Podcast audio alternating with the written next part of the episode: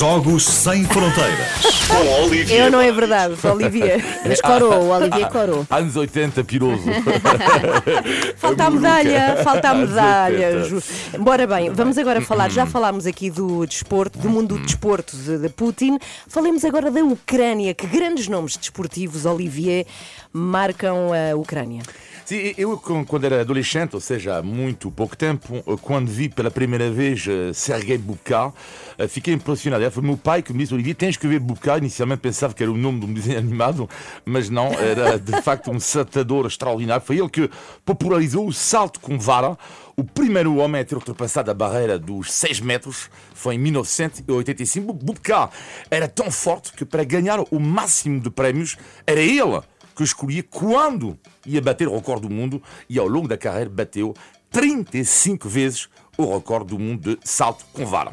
Eu não tinha nascido quando Valérie Brumel, que nasceu na Sibéria, mas que cresceu na Ucrânia, bateu nos anos 60 o recorde do mundo de salto em altura, 2,28 metros na altura, na ex-União Soviética, havia duas estrelas, o cosmonauta Gagarina e então Brumel, que saltava com a técnica do rolo ventral, ou seja, atacava o bar da- na, na frente. Qual era a vossa técnica? Três técnicas de salto eh, de, em, em altura. Há a técnica do salto do Ok, rolo ventral, sim. a tesoura Ok. e há o Fuzbury eh, do, com as Ah, trás, sim, com as para costas trás. para trás. qual era a vossa? As costas para trás, sempre. A minha técnica era nunca fazer isso.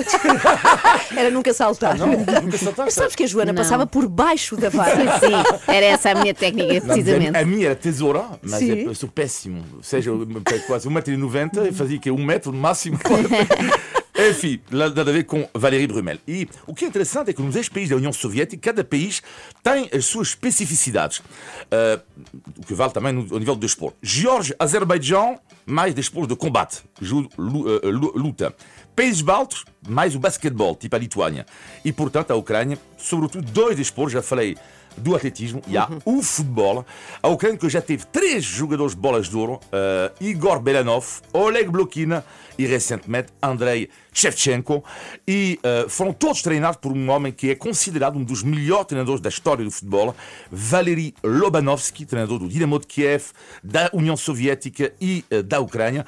Era um visionário e um malandro ao mesmo tempo. É uma história genial com, com Lobanovsky, que é um dia, eh, eles vão jogar contra o AC Milan e eh, o AC Milan filma a equipa do Dinamo de Kiev e ele vai dizer a um jogador, agora é assim, vou-te pedir uma coisa, tu vais correr com nem um louco à volta do campo. Portanto, o, o rapaz, não percebe porquê, ele corre assim, a 100 metros, tipo a Usain Bolt, corre assim, e lá Berlusconi chega e diz, mas fogo, jogador, mas quem é? Não, não conheço.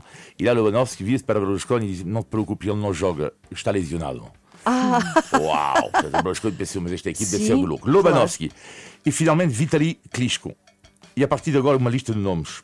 Vitali Klitschko, mais conhecido no estrangeiro, eh, ex-campeão do mundo de boxe e é hoje eh, o presidente da Câmara de Kiev, está nos combates. Sergei Stakovsky, ex-jogador de ténis, deixou tudo, está nos combates. Dimitron Pidrushny, ex-campeão do mundo de biathlon, está nos combates. O jovem biatleta Yevhen Malichev morreu, ele em pleno combate. Dois jovens jogadores de futebol, Vitaly Sapilon e Dimitro Martichenko, morreram em pleno combate.